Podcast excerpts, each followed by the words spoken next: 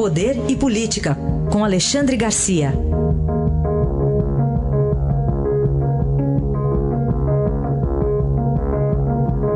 Alexandre, bom dia. Bom dia, Raíssen.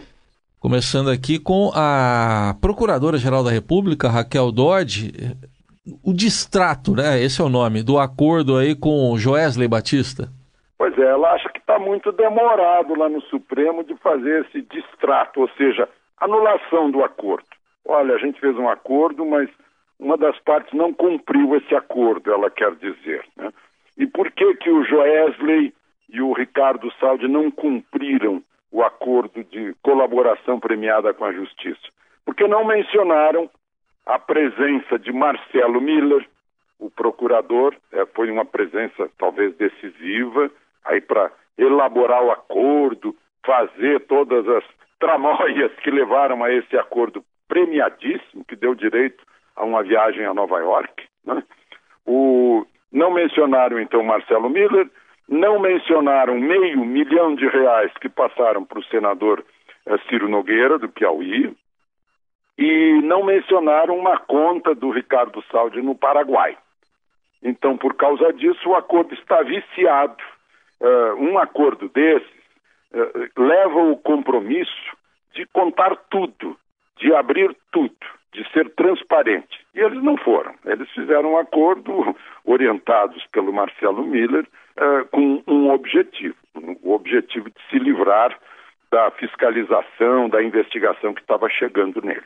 É, é isso. Então, agora compete ao Supremo uh, homologar essa rescisão e a Procuradora-Geral está cobrando um, uma mais pressa nisso, né? Porque está demorado. Tá mesmo, hein? O Supremo está muito demorado para um assunto importantíssimo como esse. O Alexandre, tivemos aí ontem a revelação de um acordo de leniência no âmbito do, do CAD da Camargo Correia, hoje falando-se aqui no, uh, no acordo da Odebrecht também, cartel por 16 anos. 16 anos de cartel a partir de 1998, né? Envolvendo 21 licitações de metrô né? em São Paulo, aqui no Distrito Federal, no Rio Grande do Sul, no Rio de Janeiro, no Paraná, em Minas Gerais, no Ceará, na Bahia. Significa o quê? Que a Camargo Correia, mais a Odebrecht, mais a Andrade Gutierrez, mais a OAS, mais a Queiroz Galvão, sentavam-se naquilo que eles chamavam é, é, é, tatu do tênis, uma coisa assim, né? Que é, era um jogo. Né? Cada um levava vitória na, na, na partida determinada. Né? Combinavam as coisas né, para enganar a concorrência durante 16 anos, a partir de 1998, fizeram isso. Eu fico me perguntando, eu cobri Palácio do Planalto durante um bom tempo.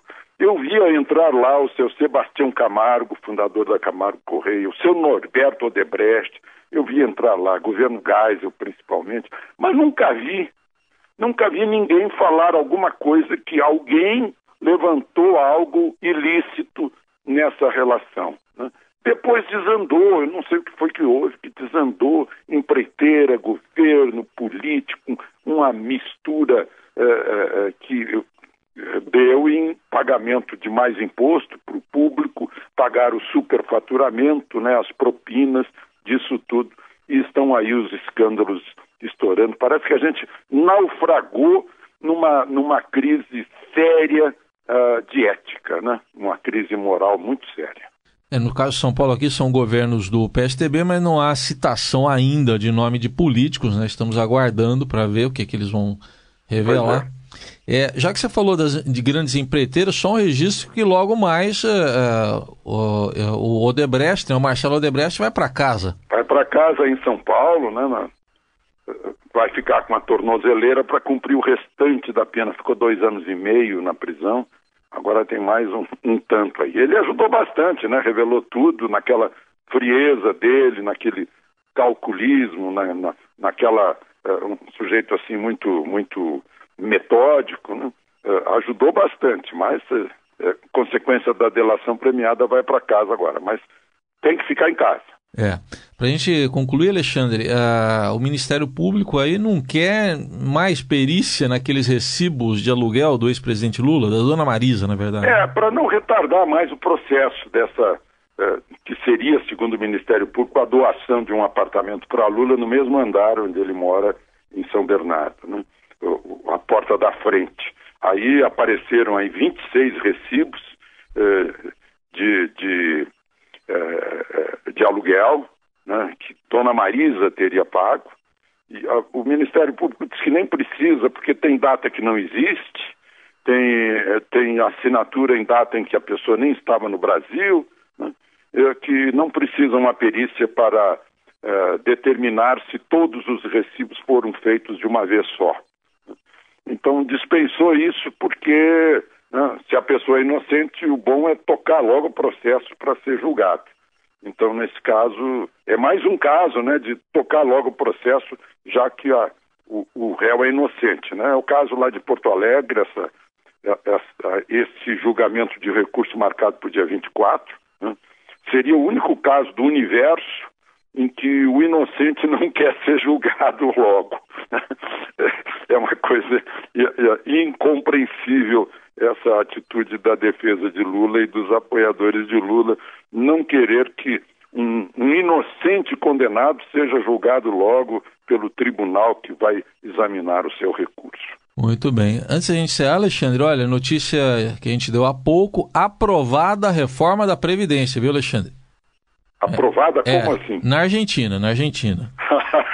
Você que esteve, cobriu tanto, né? É, é. Foi correspondente na Argentina, então lá eles aprovaram. Não tem, não tem saída nem né? toda parte do mundo. Agora mesmo a Espanha está constatando que a população envelheceu e não tem mais condições de sustentar as aposentadorias. Tem que, tem que, se não reformar agora, vai ser a primeira, o primeiro desafio do novo presidente. Não, não tem saída. E não adianta fazer, fazer meia sola, tem que começar de novo. Né? Uma, em cima da nova estrutura etária brasileira e em cima de, de, de diferenças uh, gritantes, né? como um, um, uma, uma parte da uma casta da sociedade brasileira, a casta do setor público, ter aposentadorias aí de 18 mil, 28 mil e a maioria ter aposentadoria média de 1.900. Aí está, Alexandre Garcia, que volta amanhã à nossa programação. Obrigado. Até amanhã, Alexandre. Até amanhã.